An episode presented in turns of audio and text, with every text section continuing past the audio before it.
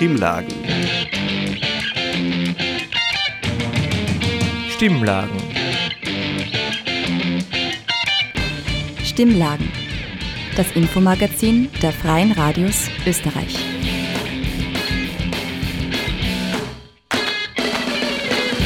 Willkommen zu den Stimmlagen, den gemeinsamen Infomagazin der Freien Radios in Österreich. Diesmal gestaltet von Radio Froh in Linz. Am Mikrofon ist Eileen Yilmaz. Heute hören Sie über den immer noch herrschenden Medikamentenmangel in Österreich und dessen Ursachen. Ich spreche mit der Vizepräsidentin der Oberösterreichischen Apothekerkammer. Die Lage ist ernst, aber niemand muss sich im Moment Sorgen machen, nicht mehr mit Medikamenten versorgt werden zu können. Aber dazu gleich mehr. Im zweiten Beitrag hören Sie über eine Studie vom Sora-Institut über den Arbeitsmarktzugang für Menschen ohne österreichische Staatsbürgerschaft. Stimmlagen das Infomagazin der Freien Radios Österreich. Ich habe mit Monika Eichberger, Vizepräsidentin der Apothekerkammer Oberösterreich, darüber gesprochen, seit wann ein Medikamentenmangel herrscht und die diversen Gründe dafür. Sie erzählt darüber, wie nur mehr an wenigen Standorten, meistens in Asien, für den weltweiten Markt produziert wird. Und auch darüber, was die ApothekerInnen leisten müssen, um die Versorgung gewähren zu können. Und auch darüber, was die ApothekerInnen leisten müssen, um die Versorgung gewähren zu können. Um die Versorgung gewähren zu können. Außerdem wünscht sie sich mehr Vertrauen aus der Bevölkerung, dass sie die richtigen Medikamente erhalten, auch wenn diese vielleicht anders aussehen als sonst. Ich habe heute über Zoom ein Gespräch mit Monika Eichberger, der Vizepräsidentin von der Apothekerkammer Oberösterreich. Guten Tag, Frau Eichberger. Können Sie einmal sagen, seit wann sich dieser Medikamentenmangel eigentlich äh, richtig bemerkbar gemacht hat? Leider ist das ein Thema, das uns in den öffentlichen Apotheken schon seit sehr, sehr vielen Jahren begleitet. Aber ich würde sagen, die letzten zwei, drei Jahre haben sicher eine Verschärfung der Thematik mit sich gebracht. Und ähm, jetzt ist es gerade wirklich so schlimm wie noch gar nie. Was war der Beginn von dem Mangel? War das durch Corona bedingt? Nein, Na, das ist einmal ein Thema, bei dem ähm, die Covid-Pandemie keinen Auslöser darstellt. Wir haben schon seit, ich würde jetzt einmal sagen, fünf Jahren in etwa die Thematik, dass der europäische Industriemarkt aufgrund der hohen Arbeitskosten einfach sehr uninteressant geworden ist. Es gibt einen starken Preisdruck auf Arzneimittel. Und durch diese Abwanderung in billiger produzierende Länder oder überhaupt gleich ganz nach Fernost ähm, gibt es Versorgungsengpässe, die jetzt immer dramatischer werden. Und warum hat sich das erst in den letzten Jahren so wirklich äh, rauskristallisiert? Warum war davor die Versorgung besser oder regelmäßiger? Naja, das ist sicher multifaktoriell begründet. Also ganz genau kann ich es Ihnen auch nicht sagen, aber es gibt halt mehrere Faktoren, die da zusammenspielen. Und wenn man sich vorstellt, dass ein Arzneimittel wie ein Penicillin ähm, heutzutage nur mehr auf zwei weltweiten Standorten produziert wird, zwei auf der ganzen Erde, dann kann man sich vielleicht vorstellen, wenn dort einmal in irgendeinem von diesen beiden Standpunkten irgendetwas passiert, da rede ich noch gar nicht von einem Lieferembargo oder von einer Pandemie, sondern einfach nur, weil ein Schräublein in einer Maschine nicht mehr dort ist, wo es sein soll. Oder weil ähm, die Verpackungsmittellieferung nicht rechtzeitig gekommen ist. Oder weil ähm, der, der, der Rohstoff nicht in der ausreichenden Menge da ist. Wenn, wenn ich so lange Lieferwege habe, dann liegt es auf der Hand, dass das irgendwann nicht mehr ausgeht.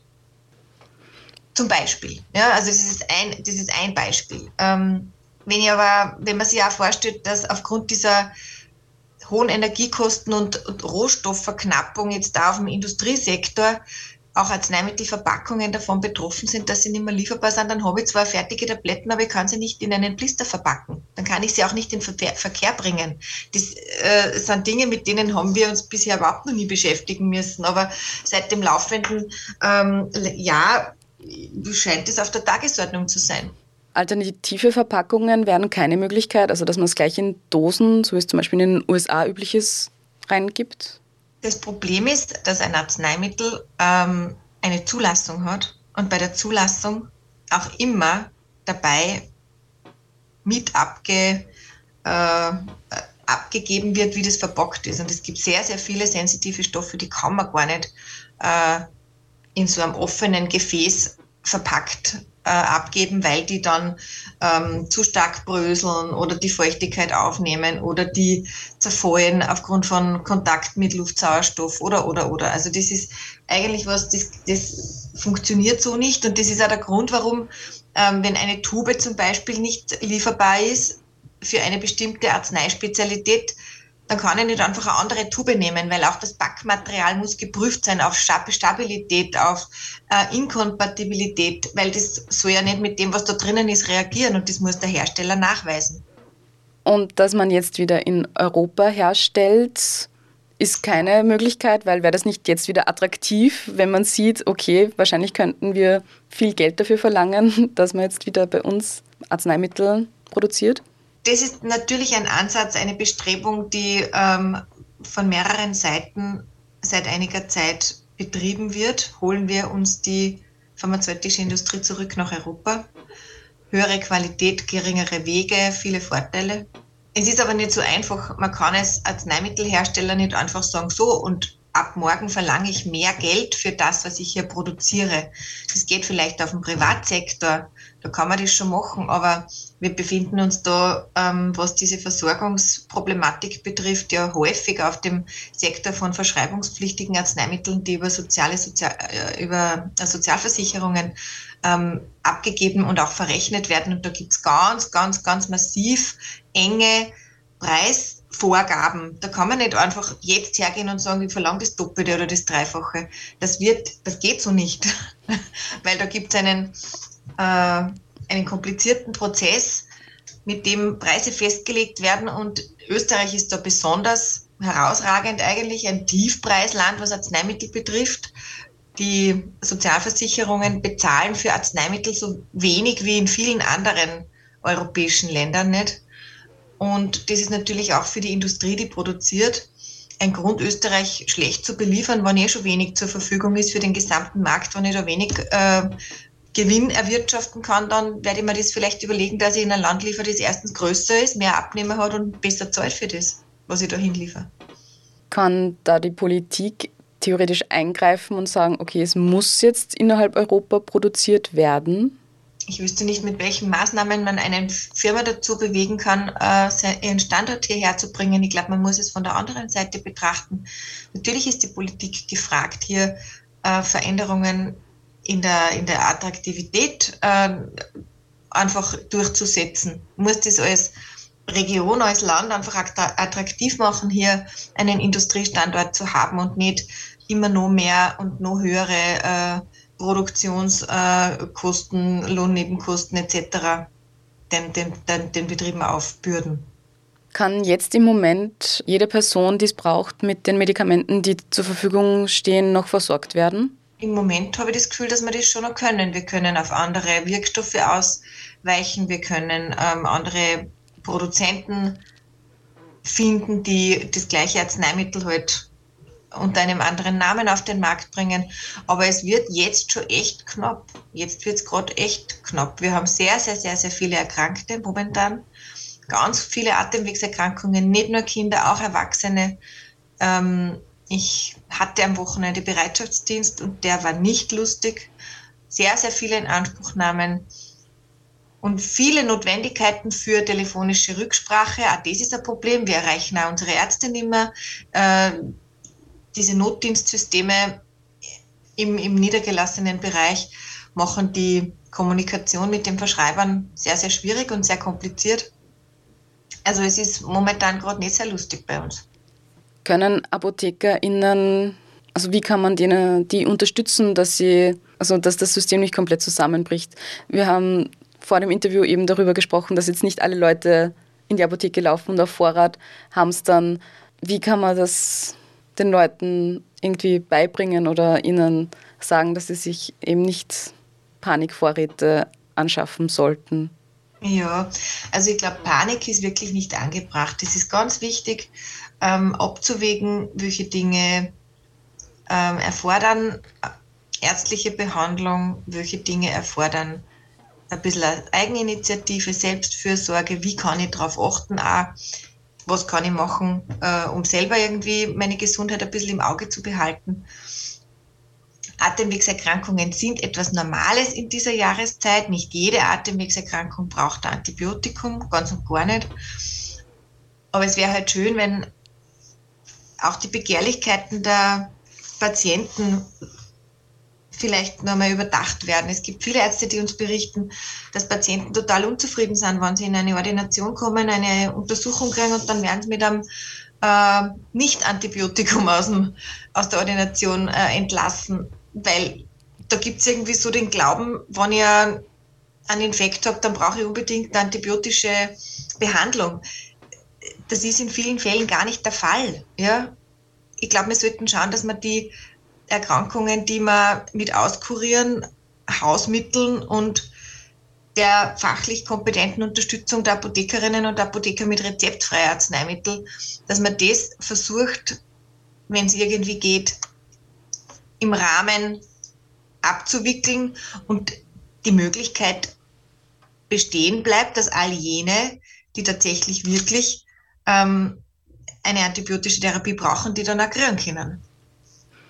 Das ist nur ein Beispiel. Also ich möchte es nicht reduzieren auf Antibiotika. Das ist äh, ganz bestimmt nur ein ganz kleiner Ausschnitt aus dem Segment der nicht lieferbaren Arzneimittel, die weit über die 400 sind im Augenblick in Österreich.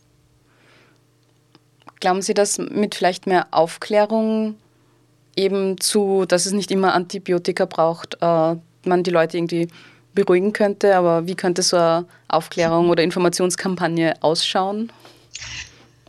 Ich glaube, das ist was, das wird eh schon seit vielen Jahren versucht, den Leuten zu erklären.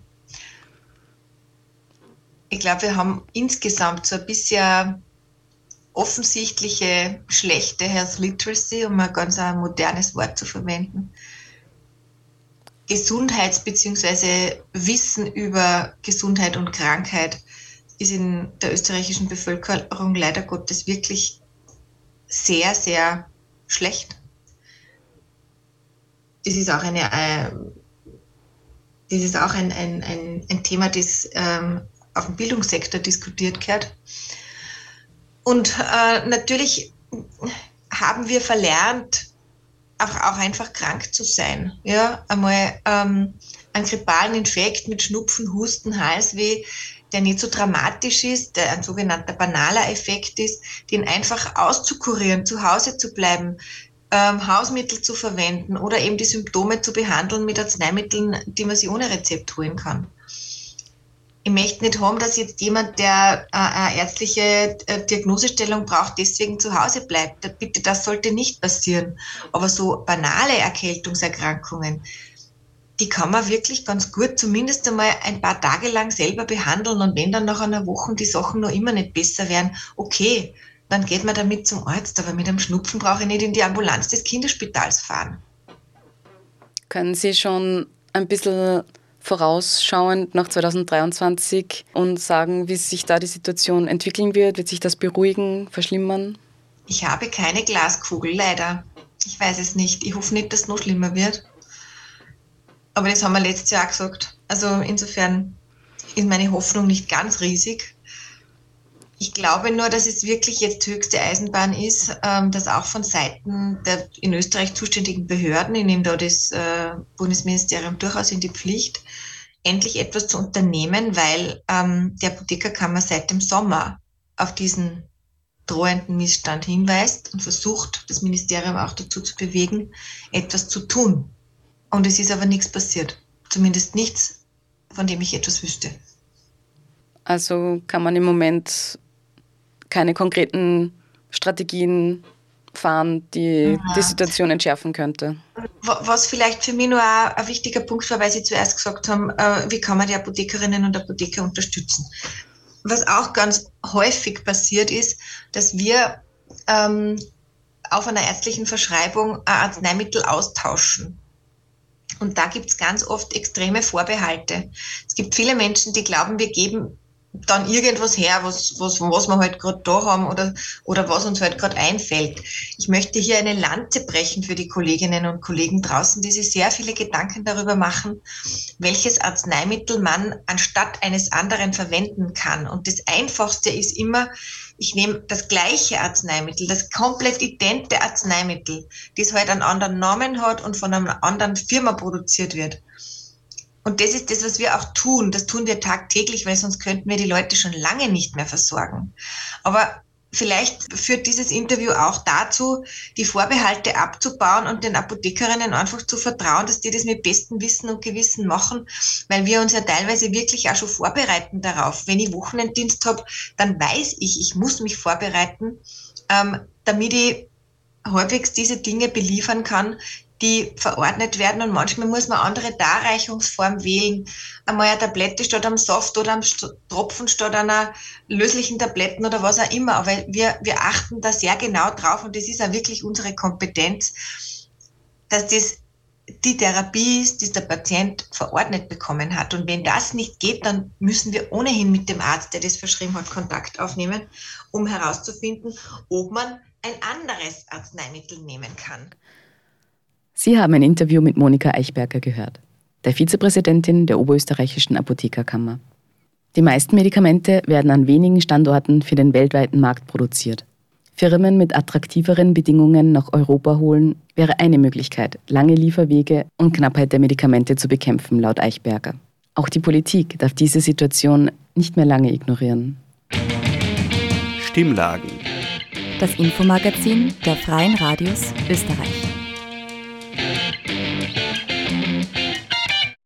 Am 18. Dezember hat der Internationale Tag der Migrantinnen stattgefunden. Anlässlich dazu gab es ein Online-Gespräch von Diskurs, das Wissenschaftsnetz. Daniel Schönherr vom Sora-Institut hat eine Studie vorgestellt mit dem Titel Ausländische Beschäftigte am Arbeitsmarkt zwischen Systemrelevanz und Exklusion. Eine Studie, die für die Arbeiterkammer Wien durchgeführt wurde. Zu Beginn ist er auf allgemeine Aspekte eingegangen, zum Beispiel Österreich als Einwanderungsland und wie der Zugang zur österreichischen Staatsbürgerschaft sich in den letzten Jahren nochmal verschärft hat. Ich werde äh, zu Beginn ein paar äh, kurze Überlegungen ähm, äh, anbringen zum Merkmal Staatsbürgerschaft äh, generell und dann äh, auf die Arbeitssituation von Menschen mit ausländischen Staatsbürgerschaften in Österreich nochmal genauer fokussieren.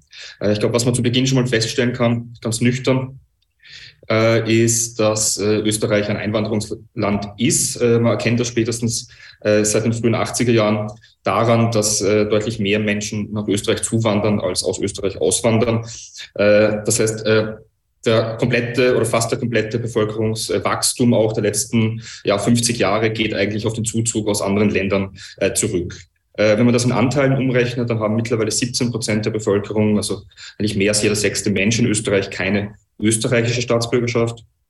Und gleichzeitig auf der rechten Seite sehen wir, dass die Einbürgerungsrate seit Mitte der 2000er Jahre eigentlich sehr stark äh, zurückgegangen ist. Äh, diese Einbürgerungsrate liegt seit Jahren bei 0,7 oder 0,6. Das heißt, man muss eigentlich schon sehr stark aufrunden, äh, um sagen zu können, ja, von 100 Menschen wird im Jahr eine Person in Österreich eingebürgert. Äh, historisch gesehen ähm, haben aber interessanterweise ja auch mit Zuge der Globalisierung äh, Nationalgrenzen an äh, Bedeutung äh, verloren. Also wir alle kennen das, äh, das Überqueren von Nationalgrenzen äh, ist ja eigentlich für viele von uns Normalzustand. Wenn man aber genauer hinschaut, dann wurden die Grenzen ja nicht komplett aufgehoben. Sie wurden eigentlich nur selektiver gemacht oder zu Sortiermaschinen der globalisierten Welt, wie das der deutsche Soziologe Steffen Mau äh, nennt. Und Österreich ist, finde ich, ein sehr gutes Beispiel dafür, wie diese Sortiermaschinen arbeiten. Da braucht man sich nur die Änderungen im Staatsbürgerschaftsgesetz in den letzten 15 Jahren anschauen. Ähm, 2006 zum Beispiel eine Verschärfung der Einkommenskriterien, gleichzeitig die Streichung der Ausnahmen von Mindesteinkommen und eine Erhöhung der Einbürgerungsgebühren.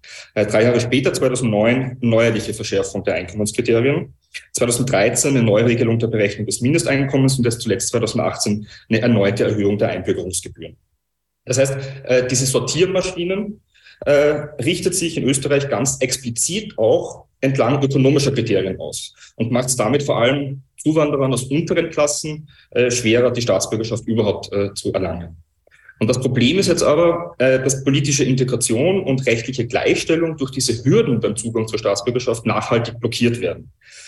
Äh, das Interessante in Österreich ähm, ist jetzt, dass diese Hürden aber nicht als Hürden bezeichnet werden, sondern umgedeutet werden zum Leistungsnachweis, äh, wo dann die österreichische Staatsbürgerschaft äh, nicht der Anreiz für äh, Integration ist, sondern maximal der Endpunkt eines Integrationsprozesses, der eben auch ganz, ganz stark mit Erwerbsarbeit und mit Erwerbseinkommen verbunden ist. Die Studie sieht sich an, wie Integration am Arbeitsmarkt in Österreich in der Realität funktioniert. In manchen Branchen stellt sich heraus, dass dort ein Großteil von Menschen arbeitet, die keine österreichische Staatsbürgerschaft besitzen, oftmals in sogenannten systemrelevanten Berufen. Diese gehen auch oft mit schlechter Bezahlung und unregelmäßigen Arbeitszeiten einher. Und das waren sozusagen die, die Vorüberlegungen, äh, die wir hatten, äh, beziehungsweise setzt genau an diesem Punkt auch, auch unsere Studie an, nämlich an dieser engen Koppelung von Einbürgerungsvoraussetzungen und Erwerbsarbeit. Und damit sozusagen auch mit der Frage, wenn wir alle davon ausgehen, dass zu arbeiten so ein ganz zentrales Merkmal von Integration ist, kann man die Frage auch umgekehrt stellen, nämlich wie integrativ ist Erwerbsarbeit in Österreich eigentlich tatsächlich? Also das war sozusagen die zentrale Forschungsfrage unserer Studie. Deshalb haben wir uns äh, jetzt im Frühjahr im Auftrag der Arbeiterkammer Wien äh, nochmal genauer mit der Arbeitssituation äh, dieser mehr als 800.000 äh, unselbstständig Beschäftigten mit einer ausländischen Staatsbürgerschaft äh, ähm, äh, genauer angesehen. Ähm, wir haben das vor allem auf Basis von Sekundärdaten äh, gemacht, also Daten von der Statistik Austria und vor allem auch den äh, österreichischen Arbeitsklimaindex, den wir im Auftrag der Arbeiterkammer Oberösterreich durchführen. Ähm, so, also mehr als 800.000 unselbstständig Beschäftigte mit nicht-österreichischen Staatsbürgerschaften. Das ist mittlerweile mehr als ein Fünftel aller Beschäftigten in Österreich, wobei man sich das jetzt nicht so vorstellen darf, dass dieser Anteil in allen Branchen, in allen Berufen äh, ungefähr gleich hoch ist. Äh, sondern eigentlich umgekehrt. Wir haben eine ganz, ganz starke Selektion in einzelnen Branchen. Also im öffentlichen Dienst zum Beispiel sind ausländische Staatsbürger, Staatsbürgerinnen äh, sehr stark unterrepräsentiert. In anderen Branchen, äh, Landwirtschaft, Gastronomie, Bausektor, sind sie umgekehrt deutlich überrepräsentiert.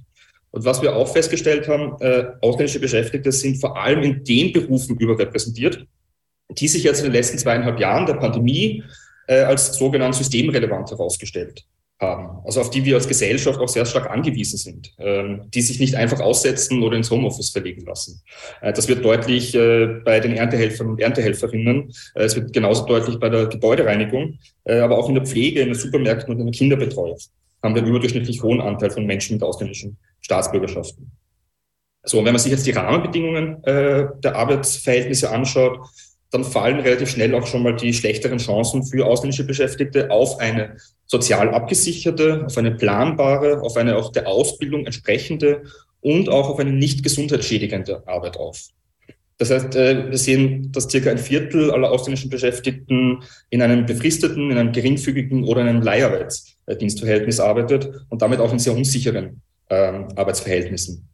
Wir sehen, dass 13 Prozent, also mehr als doppelt so viel, ähm, sagen, sie können von ihrem Einkommen am Ende des Monats eigentlich nicht leben. Das heißt, sie verdienen so wenig, äh, dass sie am Ende des Monats ihre Rechnungen nicht bezahlen können.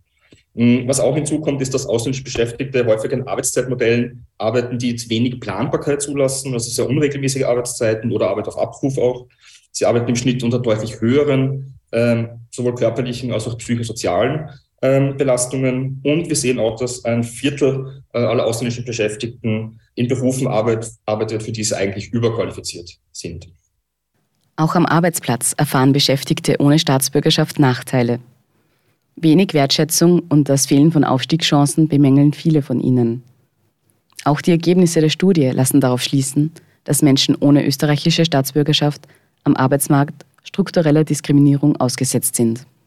Und diese schlechteren Rahmenbedingungen am Arbeitsmarkt setzen sich dann auch innerbetrieblich fort. Also das heißt auch im zweiten Aspekt, wie Arbeit in aller unser Leben ja eigentlich integrativ wirken sollte und kann, nämlich über soziale Beziehungen, über Aufstiegsmöglichkeiten, Entwicklungsperspektiven. Auch in diesem zweiten Aspekt erleben ausländische Beschäftigte deutlich häufiger Nachteile. Also die Mehrheit schätzt zum Beispiel die Aufstiegschancen, aber auch die Mitbestimmungsmöglichkeiten in dem Betrieb äh, schlecht ein. Äh, sie sind mit der sozialen Einbindung im Betrieb unzufriedener. Sie haben selten auch das Gefühl, dass ihre Arbeit von Kollegen und Kolleginnen oder von Vorgesetzten wertgeschätzt wird. Und sie sagen doppelt so häufig, dass das Arbeitsrecht in dem Betrieb äh, mitunter auch nicht eingehalten wird. So, und jetzt kann man natürlich hergehen und sagen, äh, gut, diese Unterschiede äh, haben jetzt nichts damit zu tun, welche Staatsbürgerschaft jemand hat, sondern nur ausschließlich damit, was zu tun, in welchen Berufen jemand arbeitet. Und ich habe schon eingangs äh, gesagt, dass sie sind in manchen Branchen und Berufen deutlich überrepräsentiert. Und das stimmt auch bis zu einem gewissen Grad. Und trotzdem haben wir uns die Frage gestellt, lässt sich diese prekärere Arbeitssituation von ausländischen Beschäftigten tatsächlich ausschließlich dadurch erklären, dass sie zum Beispiel andere Ausbildungen mitbringen oder in manchen Beruf, Berufen und Branchen überrepräsentiert sind. Oder gibt es umgekehrt auch eine Diskriminierungskomponente, die sich statistisch nachweisen lässt? Und dieses statistische Verfahren ist, das wir eingesetzt haben, ist im Grunde dasselbe, äh, das wir auch einsetzen, um den Gender Pay Gap zu berechnen. Das kennen Sie vielleicht. Ähm, auch hier gibt es sozusagen den, den allgemeinen äh, Gender Pay Gap, der die Einkommensdifferenz zwischen Frauen und Männern beziffert. Und es gibt immer so etwas wie einen bereinigten Gender Pay Gap, ähm, der den Einkommensunterschied beziffert, der übrig bleibt, wenn man zum Beispiel berücksichtigt, dass Frauen zum Beispiel niedrigere Arbeitszeiten haben oder in manchen Branchen überrepräsentiert sind. Und wir haben dasselbe Verfahren eingesetzt, um uns die Unterschiede anzuschauen zwischen ausländischen Beschäftigten und inländischen Beschäftigten. Und ich kann jetzt nicht ins Detail gehen, aber was wir schon gesehen haben, ähm, wenn es jetzt um die innerbetriebliche Situation geht, also Aufstiegsmöglichkeiten, Arbeitsrecht, ähm, Mitbestimmungsmöglichkeiten, ähm, dann können wir circa zwei Drittel der Unterschiede zwischen inländischen und ausländischen Beschäftigten tatsächlich dadurch erklären, ähm, dass ausländische Beschäftigte andere Ausbildungen haben oder in bestimmten Branchen oder, Jobs überrepräsentiert sind. Aber ein Drittel können wir nicht erklären. Ähm, das heißt, wenn man das zu Ende denkt, selbst in Branchen mit guten Aufstiegsmöglichkeiten und selbst bei gleicher Ausbildung oder in gleichen Dienstverhältnissen haben ausländische Beschäftigte trotzdem weniger Möglichkeiten, und weniger Chancen auf dieselbe Karriere, auf dieselben Mitsprachemöglichkeiten, dieselbe Wertschätzung wie ihre österreichischen Kollegen und Kolleginnen. Ähm, und dieselbe Schlechterstellung sehen wir auch in der Frage der Arbeitsplatzsicherheit. Und wir sehen sie auch etwas schwächer, aber äh, in der Frage, ob jemand vom Einkommen auch tatsächlich leben kann oder nicht. So. Und wenn jetzt aber diese Schlechterstellung nicht zu 100 Prozent durch Dinge wie Beruf, Ausbildung, Geschlecht, Alter und so weiter äh, erklärt werden kann, dann bleibt am Ende nicht nur eine Erklärung über, nämlich dass ausländisch Beschäftigte am Arbeitsmarkt hierzulande strukturell diskriminiert werden. Und diese Diskriminierungserfahrungen, die schildern uns die Beschäftigten auch selbst.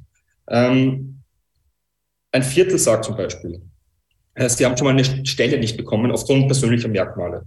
Äh, aber auch innerbetrieblich erleben ausländische Beschäftigte deutlich häufiger Diskriminierungen. Also ein Fünftel berichtet hier von Ausgrenzung in der Arbeit, von Gerüchten und übler Nachrede bis hin zu Mobbing, Psychoterror und Drohungen.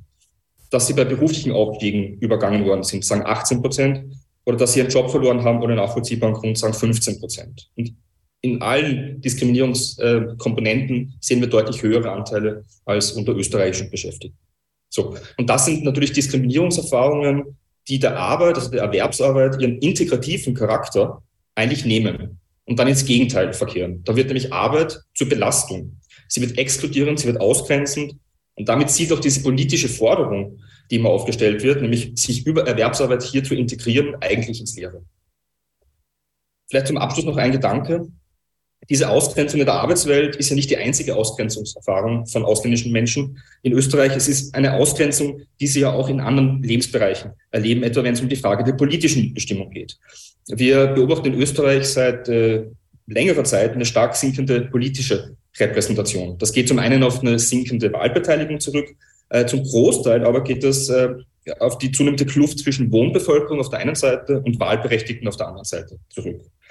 Ähm, also 1983 waren zum Beispiel noch 88 Prozent der Menschen in Österreich im Parlament repräsentiert, also im Sinn von, sie waren wahlberechtigt und haben ihre Stimme abgegeben. Und dieser Anteil ist jetzt äh, bis 2019 auf nur noch 64 Prozent äh, gesunken. Und auch das ist vielleicht abschließend eine mögliche Erklärung dafür, warum Beschäftigte mit einer ausländischen Staatsbürgerschaft äh, sich häufiger in so prekären Arbeitssituationen und Lebenslagen wiederfinden, nämlich weil sie auch kaum etwas aktiv an diesen Arbeitsbedingungen verändern können, indem sie sich zum Beispiel politisch beteiligen oder politische Prozesse mitgestalten. Das war ein Vortrag von Daniel Schönherr vom Sora-Institut über die Arbeitsmarktintegration von ausländisch Beschäftigten. Die Ergebnisse der Studie sind wenig überraschend. Menschen, die in Österreich arbeiten, aber nicht die österreichische Staatsbürgerschaft besitzen, werden strukturell benachteiligt, anstatt als Chance für den Arbeitsmarkt wahrgenommen zu werden. Stimmlagen. Das Infomagazin der Freien Radios Österreich.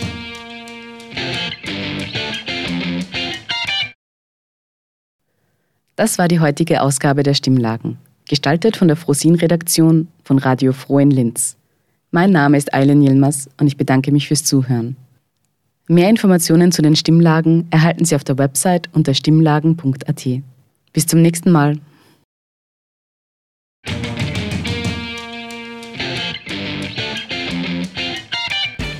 Sie hörten das Magazin Stimmlagen. Das Infomagazin der Freien Radios Österreich.